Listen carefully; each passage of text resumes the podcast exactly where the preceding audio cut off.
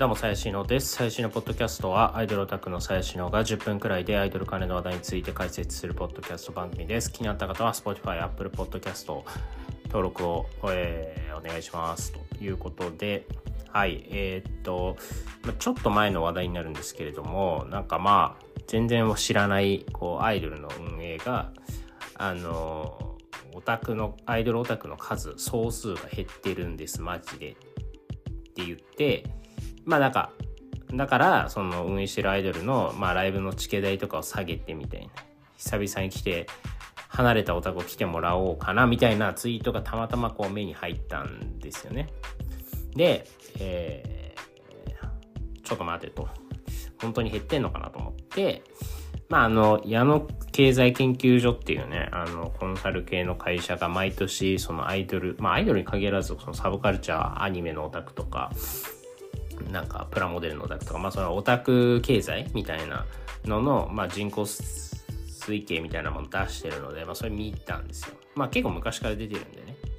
で、えっと、こう、今、どれくらいオタク皆さんいると思いますかっていう感じなんですけど、まあ、まあ、あくまでね、自称、自称オタクっていう人の推計になるんですけど、が、えっと、2022年時点で361万人いるんですよね。まあ、これだから、えーあ、これ、あの、ちなみにアイドルオタクの数ですね。はい。アイドルオタクと自称する人の数が361万人いるというところです。はい。で、えっ、と、2016年、だから、えー6年くらい前ですかね、えーには224万人だったんで、えー100万人以上この6年で増えている、150万人くらい増えてるっていう感じなので、まあこの、まあもちろんね、そのさっき言った運営のツイートの背景にはいろいろ事情があるんでしょうが、まあオタクの総数減ってるんですよ、マジでっていうところに関してはもう明らかに嘘だっていうね、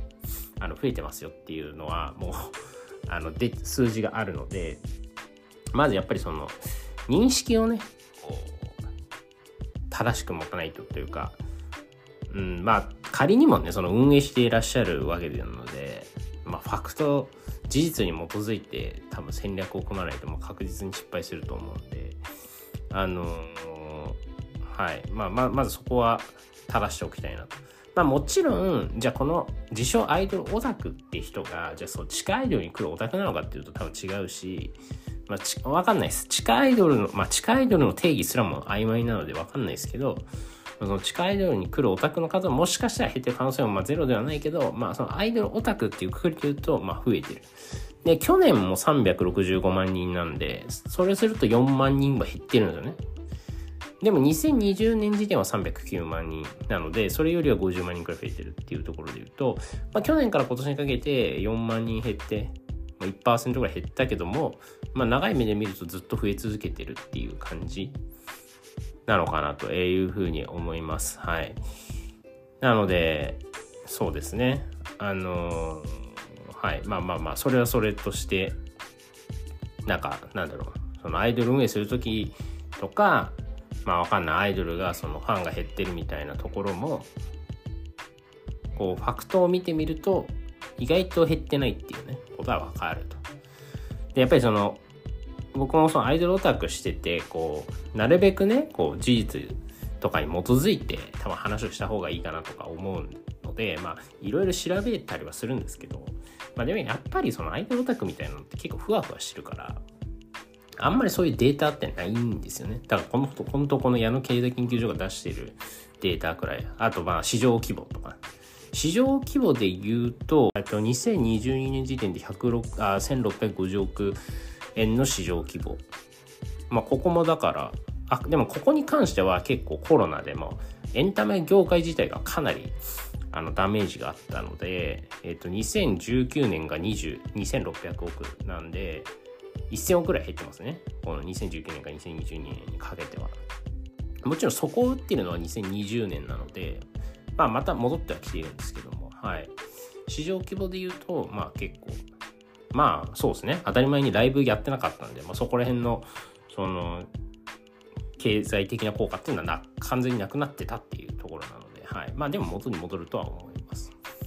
であとね、よく話題になるのは、この年間消費金額ね、オタクの。で、まあこれ出ると毎回、そのツイートでえたったこれだけしか使ってないのにオタクって言えるのみたいなツイートよく見るんですけどまあまあそういうマウントは置いといてえっと今2022年時点でえっと9年間ですね9万3704円がアイドルオタクが自称あ自称アイドルオタクの人たちがそのアイドルオタク活動に使ってる金額まあ、約10万くらい。2022年が9万7千なんで、まあ、若干減ってるんですけどね。えー、4千くらい。はい。まあでもこれも2016年からすると2万くらい増えてるっていう、1万5千くらい増えてるっていう感じですかね。はい。まあなので、基本的には、まあアイドルオタクっていうのは今んとこまあ、微増ではありながらこう増え続けてるし、使うお金も増えてるし、市場規模も大きくなってる。まあ、コロナの時期を除きっていう感じになるのかなとは、えー、思います。で、この年間、まあ、約10万。まあ、これが少ないのか多いのかっていうね、まあ、話もありますが、その、まあ、年間10万っていうことを言うと、一月に、まあ、1万いかないくらい、8000とか9000とか、8000くらいか。っていう感じだと思うので、まあ、感覚的には、この仮に地下アイドルであれば、月1万いかないくらいなんで、どうですかね。まあ、ライブ2、3000のチケットで行って、1、2回接触してっていうのを月2回くらいやるみたいな感じのイメージなんで、まあ、なんか、別に間違ってないというか、まあ、それがその、なんだ、いわゆるもう地下アイドルオタクばっかやってますみたいな人からすると、それはもちろんね、月に10万とか使っちゃうんでしょうけど、まあでも、普通のライト層って多分そんなもんだと、個人的には思うし、で、まあメジャーアイドルだったらね、年に3、4回1万円のチケットでライブ行けば、えー、3、4万くらいは飛ぶし、それからグッズとか DVD とか、まあいろいろ買ってまあ10万くらいかなっていう感じなので、まあなんかいつもこの年間消費金額話題になりますけど、なんか割と妥当性あるなっていうのは感覚的にもそう思いますね。はい。まあその地下アイドル、逆に言うと地下アイドルでブイブイ言わしてるオタク、まあ要はね、月に10万とか20万とか使うようなオタクっていうのは、超ニッチなんで、全然そんなでかい顔できないというか、いや、君の方がマイノリティだからみたいな、まあ、感じなんだとは、えー、思います。その、外れ値、外れ値ですよね。地下アイドルのオタクっていうのは完全に。そう。で、なんかついでなんで、TIFF の来場者っていうのもちょっと調べてみたんですよ。これなんでかっていうと、まあ TIFF って、まあアイドルオタクの祭典みたいな、まあアイドルオタクっていうかアイドルの祭典なんですけど、まあ、そこに来るオタクっていうのは、もちろんね、あれ、日向坂とか乃木坂とかも出るから、まあ、メジャーなアイドルも一部入ってるんですけど、まあ、とはいえ、まあ、地下アイドルのオタク、まあ、大体、行くよね、みたいな。行ったことあるよね、みたいな。よほどそのライブ儀礼とかじゃないと、まあ、少なくとも1、2回くらいは行ったことあるよね、みたいな。まあ、感じだと思うんで、その現場に来るアイドルオタクっていう数を数えるときに、まあ、TIF っていうのは一つの参考値になるかなと。もちろんね、地方の話とかもあるんで、全部じゃないんですけど、まあでも全然ね、名古屋とか大阪から来るオタクもいるでしょうし、TIFF の来場者数って、まあ、いわゆるそのアクティブなアイドルオタクの数とニアリーイコールっていう風にも取れるかなって個人的には思ったので、ちょっと調べてみたんですけど、まあ、ここもね、あの、コロナ前までは伸び続けて、2019年が一番多くて8万8000人っていう感じですね。はい。で、2020年は開催されなくて、えー、2021年もごよりオンラインで、まあ去年くらいからちょっと復活して、まあでも去年ですも、えっ、ー、と、オンライン視聴と合わせて5万5千人なんで、まあ2019年からすると3万人ぐらい減ってはいるんですけど、はい。まあでもなんか8万とか5万とかっていう、まあ8万くらいかっていう数が、いわゆるその、現場にちゃんと足を運べるオタクの数で、まあ、仮に仮定すると、さっき言ったその300万人、360万人とか、そのアイドルオタク人口がいる中で、えー、アクティブな人口、アクティブなオタクっていうのが、まあ、大体8万人だとすると、まあ、結局3%ぐらいしかいないんですよ。そのアイドルオタクの、え、ー、と、自称する人たちの中で、そのライブに通ったりする人っていうのは、まあ、3%。まあだから地方とか深見てもね、まあ、多分5%とかだと思いますけど、そんなもんなんですよね。だから、その地下アイドルっていうのは、そのたった3%を取り合ってるんですよ、マーケットの中の。まあなんか、俺はその個人的になんかそこがすごいもったいねえなって、まあ、思うというか、まあ、よくほら対バンとかで新規を獲得しようとか、まあ、それこそ TIFF のなんかなんとか戦みたいな出場権を争ってなんか地下アイドル同士戦いますみたいな、オタクが札束で殴り合いますみたいな、まあ、ありますがでもそれって結局3%マーケットのうちの3%の取り合いなんでうーんなんか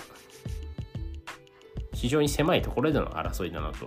というふうに思います。まあ結局そのオタクって、まあ、いくらねその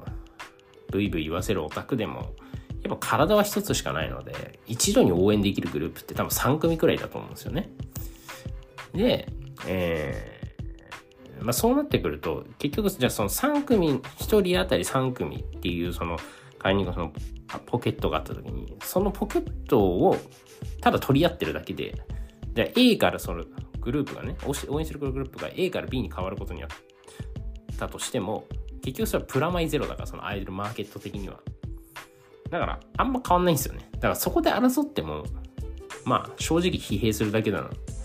あの思いますはい逆に言うと残りのその360万人だからえっと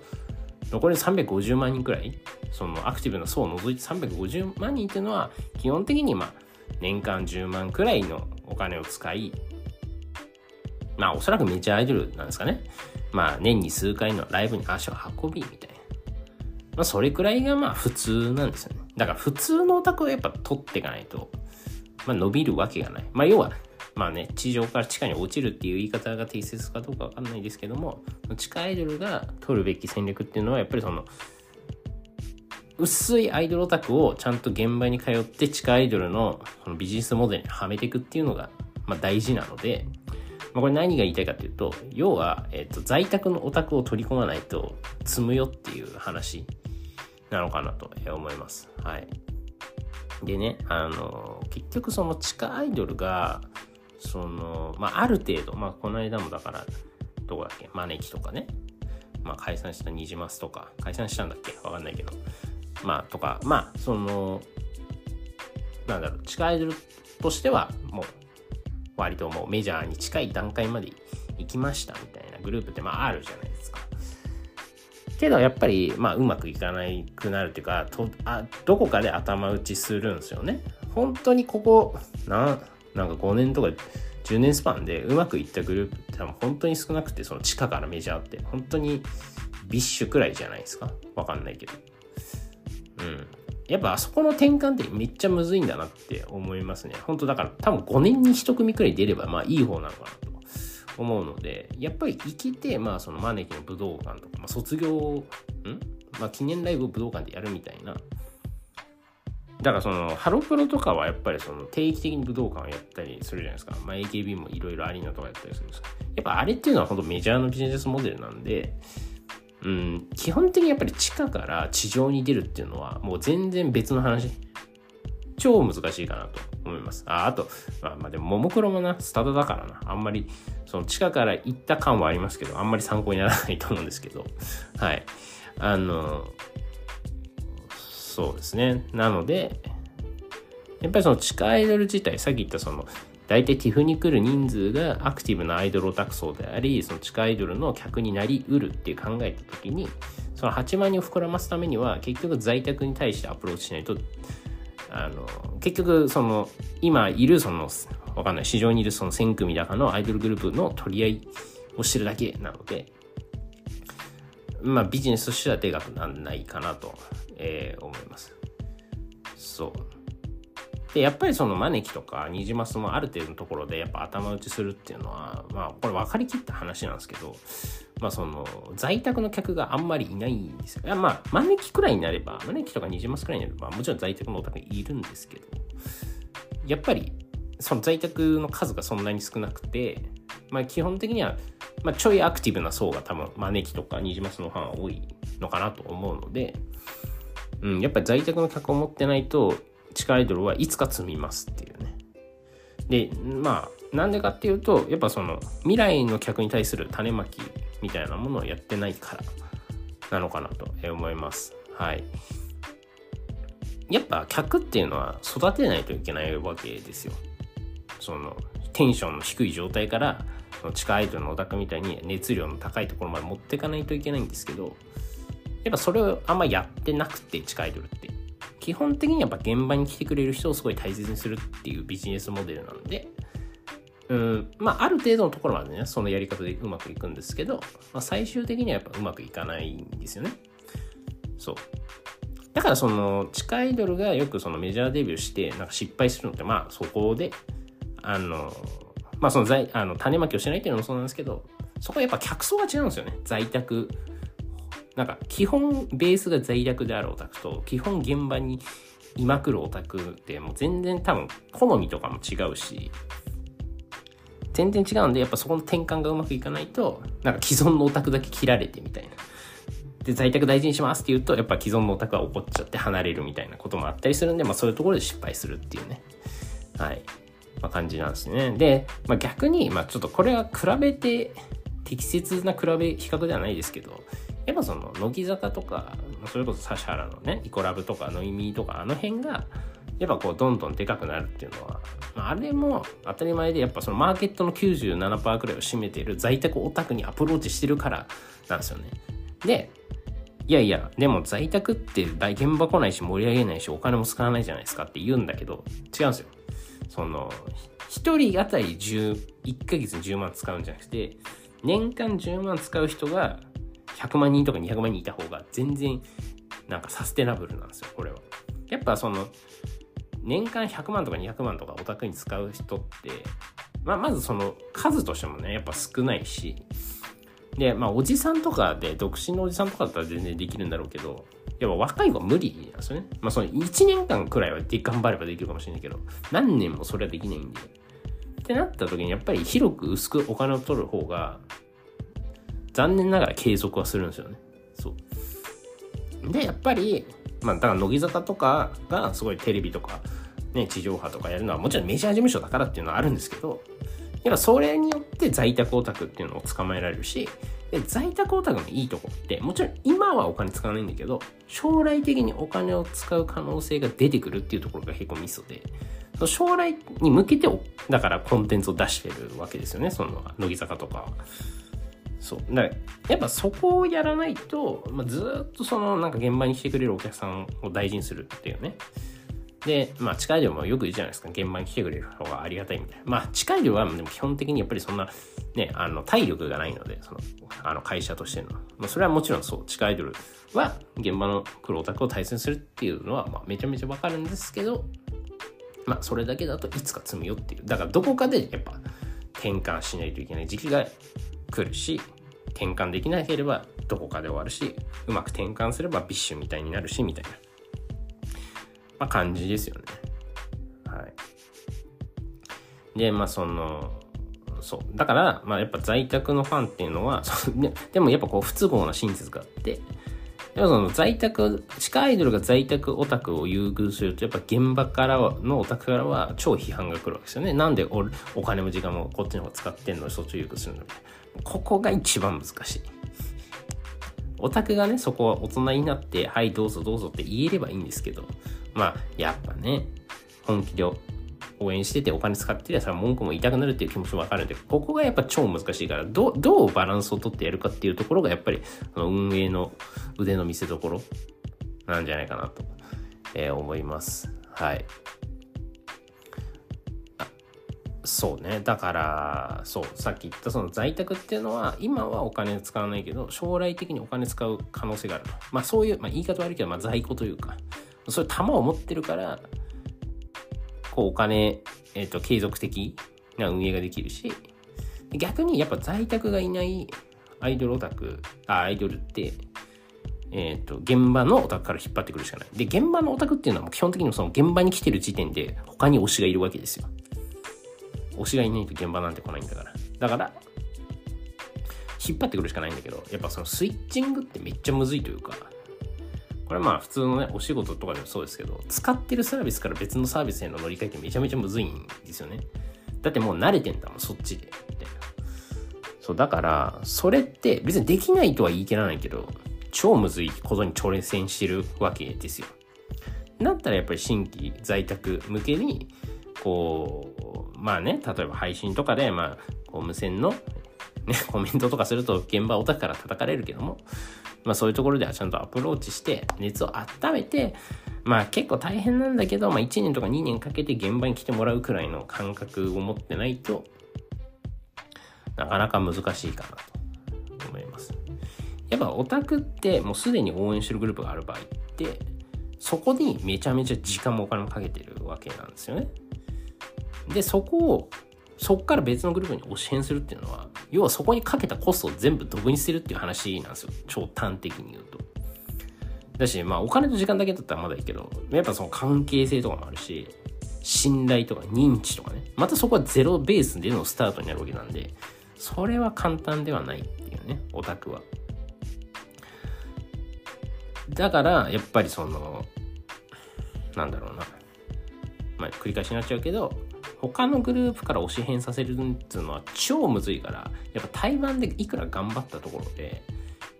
一回なんか一人くらい捕まえたらまだいい方でそんな100人とか無理なんですよ、うん、無理無理無理無理。だからどんだけパフォーマンスとか良くてもそんな人は簡単に動かないです。なぜならそこまで積み上げてきた関係性とか信頼が、とか認知があるから、そんなお高そんなものを簡単に捨てるわけがないので、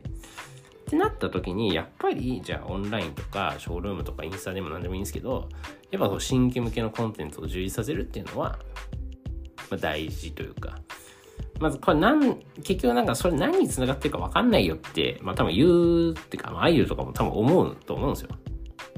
別になんか現場にしろオタクってなんかレスしていい接触したらなんかそれで満足させてるからそれでいいんじゃないのってもしんないけど、まあ、やっぱりね、その無料のコンテンツみたいなのが大事だし、無料のコンテンツを消費してくれる人っていうのは超ありがたいんで、やっぱ、そう、在宅が大事っていうね。はい。まあ、アイドルの皆さんはその辺はまあ分かってると思いますけどね。まあ、だから SNS 頑張ってるんだろうし。はい。まあ、っていうね、はい。あの、小難しい話をしましたが、まあ在宅そうね在宅くらいの人が一番いいんですけどね。本当はオタクとしても。なんかその地下アイドルのオタクってまあ頭おかしいんで。でも求めるものも超ハードル高いじゃないですか。アイドルに対して。でアイドルの皆さんもねまあいい人だったらまあその受け入れちゃうというか。やっぱ要望が多いんですよ。お金も時間も使ってるから。まあそれはしょうがないと思うんですけど。私まあ多少はね配慮しろって俺も思いますけど。でそればっかりやってると本当もうなんか目の前のオタクを見るしかないからなんかもう何も膨らまないっていうね。まあここがみんなつまずくし難しいところなんだろうなっていうふうに思います。はい。終わりです。